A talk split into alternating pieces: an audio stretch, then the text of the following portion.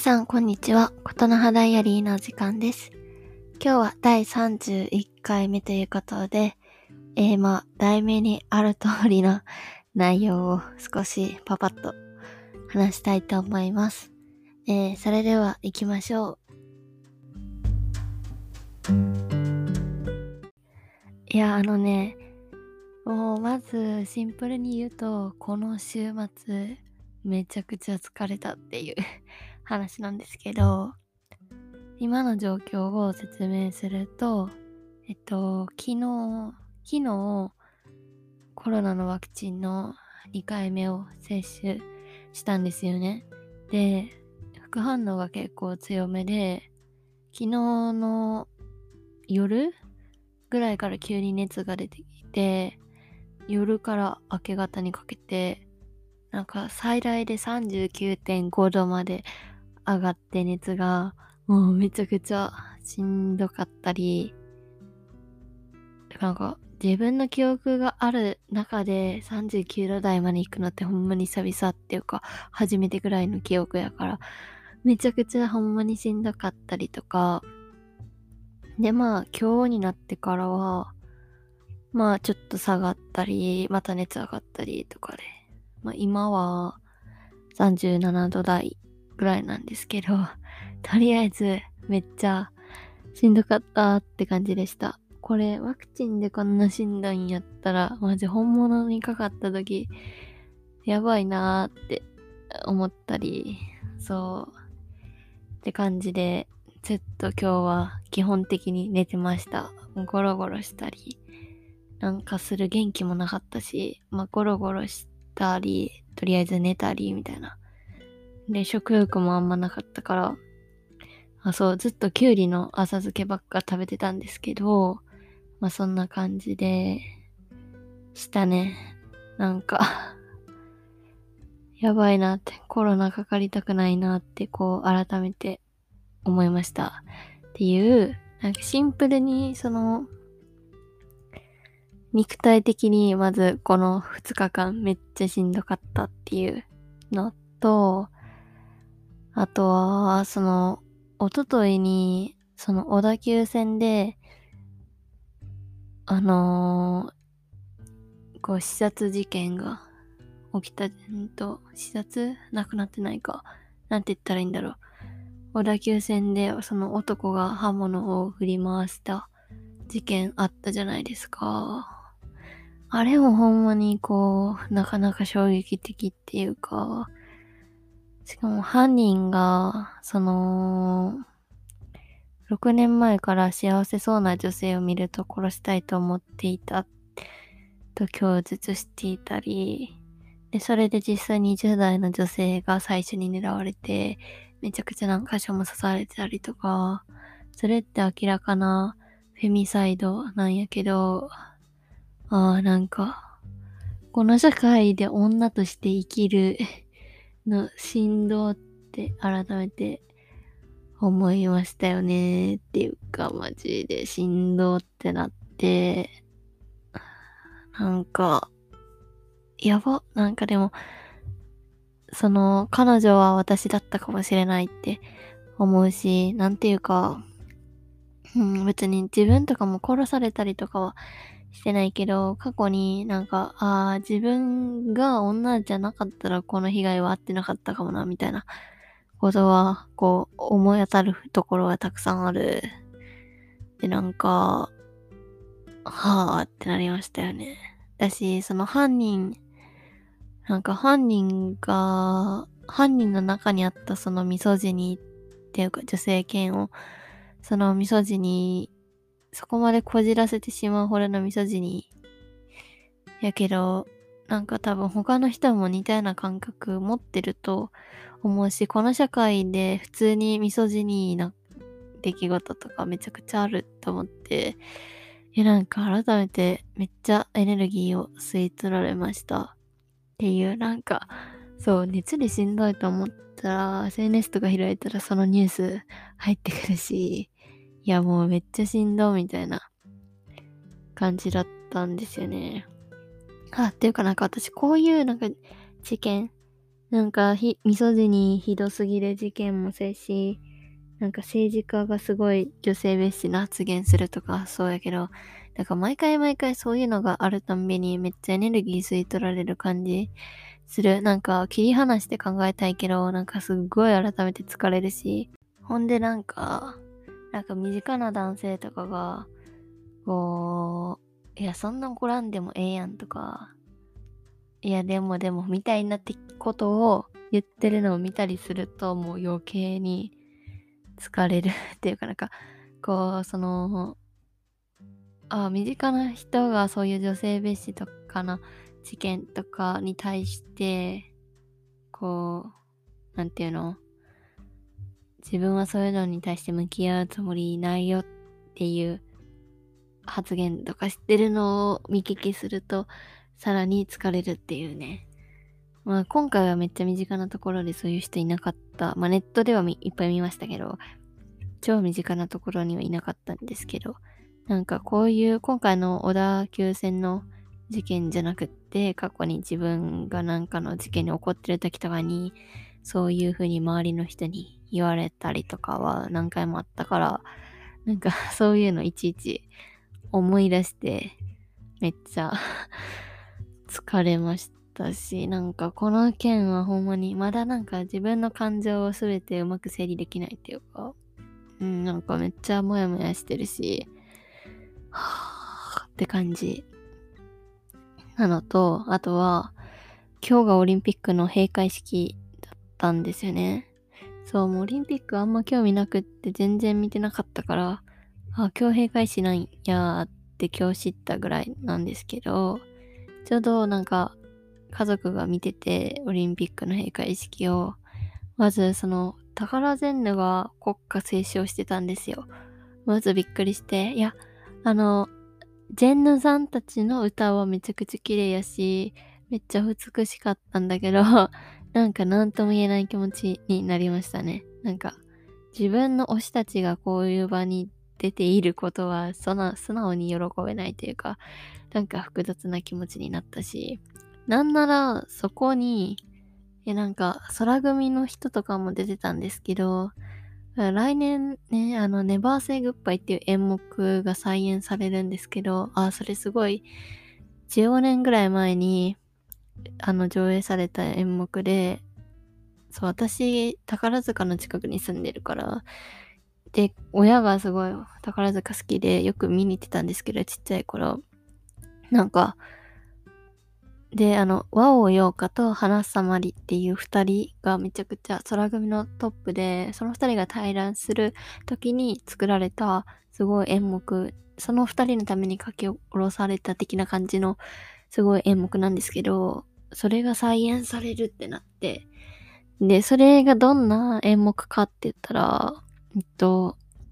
1937年、8年ぐらいの、その、ドイそのナチス政権下のドイツでベルリンオリンピックが開催されると。で、それに対抗する形でスペインのバルセロナで人民オリンピックみたいなのが開かれるところを背景に、で、その後、その後、こう、ドイツ、そのナチスの権勢力がこうどんどんひこう迫ってきて、人々が翻弄されていく。様子とか、その全体主義とか、こうなんだろう、戦争に向かっていく中で、こう、国内でスペインの紛争が起きるんですけど、その中で、こう、人々が、こう、何、自分が大切にしたいもののために動くっていうか、何、どう動くかみたいな、そういう物語なんですけど、なんか、それを演じる組のトップとかの人も 今回なんかオリンピックで、の閉会式で国家斉唱してて、なんかめちゃくちゃ皮肉だなって思いました。いや、なんか、その彼女たちには、多分、いや、何も悪くなくって、何も悪くないっていうかなんかこう、本人たちもなんか複雑な気持ちだろうし、いやなんかいろんな気持ちがあってあの場に臨んでいると思うし、あれを決めてるのはもっと上の意思決定の場の人たちだと思うんだけれども、なんか何とも言えない。なんか、そう、来年、それ その演目する人たちもちょうどその舞台で国歌斉唱してて、なんかなとも言えない気持ちだなと思ったりしましたね。そう、なんか開会式もボロボロでほんまにクソやなって思ったんですけど、閉会式もなんかひどかったですね。で、なんかもう一番やばかったんが、あのー、題名にもあるんですけど、その、超山ファミリーって曲が流れたんですよ。なんかもうびっくりしちゃって、あの、リナ沢山さんっていうね、すごい偉大なシンガーの方がいるんですけど、彼女のその超山ファミリーって曲が、閉会式に最後流れたんですけど、いやなんかグロテスクすぎやろと思って、ほんまグロすぎって思って、で、なんでグロいかって言ったら、この曲がどういう意図を持って作られた曲かって言ったら、まあ、まずその超存ファミリーっていうのが、その選選ぶファミリーってこと？だからもともと、その血縁とか、その名字とかそういう元から決まったファミリーじゃなくて自分で選ぶとか、お互い選ばれたファミリーってこと？で、その、そのクイアなコミュニティにとって大切な曲っていうか、この、なんていうの？あのー、え、なんか同性婚とか夫婦別姓も認めてないような国でよく使ったな、みたいな。えー、この曲がどういう意図で作られて、なんか、どういう人たちのために作られて、みたいな。いや、分かってんの？みたいな。あなんか、いや、あの、この曲自体は本当に素晴らしいんですよ。めっちゃ素晴らしいし、で、彼女の、こう、普段のメッセージとかも本当にパワフルだし、で、すごい好きな歌手なんですよ。だし、自分自身もこの歌結構好きで、なんかパワーもらえるなって思ってたんだけど、いや、なんか、いや、なんていうの、東京2020とかも、この行われるまでの間も見てても思ったし、なんか、なんか国別対抗でスポーツで戦うのも、なんかメダルとかの報道も見ても、なんか日本人としてどうちゃらこうちゃらとかめっちゃあるじゃないですか。いや、なんか、ほんとなんていうの、なんか、家父長制とか、こう血のつながりとか、なんか、なんていうの？そういうのをめちゃくちゃ重視っていうか、そういうのの権限みたいなものじゃないですか。特に今回の大会に関しては、もうなんか半年ぐらい前から、例えば森さんの女性蔑視発言もそうだし、なんかいろんな、すごい、その、なんていうの、他にももともとグダグダが本当にたくさんあったじゃないですか。で、なんか同性婚とか夫婦別姓とかも認めてないこの国で、よくそんなこの曲を 使いましたねって感じでなんかマジでブチ切れそうで だかちょっとブチ切れてんだけど、はぁってなって、なんかもうめっちゃ、めっちゃ切れてるっていう感じ、今。いやなんかほんとやばい。でもって、なんて言うんだろうな。すごい、なんていうか、え、グロテスクって感じ。ね。いや、マジで。って感じですごい、あーって気持ちになりましたね。はい。あその、超存ファミリーってことに関して言えば、あの、あのね、イギリス？イギリス大、イギリスのあの、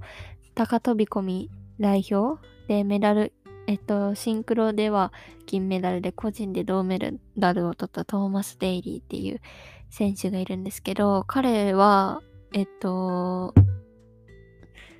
同性婚してて、で、子供も育ててるんですけど、で、彼がそのメダルを取った時に、取った後の会見でメッセージを出してて、なんかその時に、その今の若い LGBTQ 当事者の子に言いたいんだけど、今は一人ぼっちって感じてるかもしれないけど、あなたは一人じゃないよって。で、その、あなたは何でもできる。何でもこれからやっていけるし、で、それは、その、超存ファミリー、そのあなたを支えてくれる超存ファミリーがたくさんいるから、あなたは何にだってできるよって、だから一人じゃないよ、みたいなことを言ってて、なんかめっちゃそれ力強いなって思って、そう、その彼の活躍とか、彼のメッセージとかめっちゃ嬉しいなって思ったし、なんかそういうのも良かったんだけど、なんていうの？もうなんかこのグラグラな日本政府のこの 何？なんかやばす、なんか、最後の最後に、なんか全然その LGBTQ とかに対して、こう、全くフレンドリーでも何でもない排他的なこの国、なんか ほんま、なんか見せかけの多様性っていうかもうマジでうざいなって思ったっていう。まあなんか、あ、そう、もうオリンピックに関してやっぱほんまになんかモヤモヤするとこばっかりしたよね。うーん、っていう。っていうこの 2日間ぐらい週末でめちゃくちゃ疲れましたっていう今の記録です。そう。っていう、すいません。もう全然、なんかもう今の気持ちを吐いただけなんですけど、コロナの副、ワクチンの副反応とフェミサイドと、えー、チョーズンファミリーの件とといって、すごくエネルギーが心身ともにこう、吸い取られましたが、明日からも元気に頑張っていこうと思います。え皆さんコロナに気をつけて、えー、どうぞ健康でいてくださいという、はい。今日も最後まで聞いてくださってありがとうございます。ではまた次回お会いしましょう。さよなら。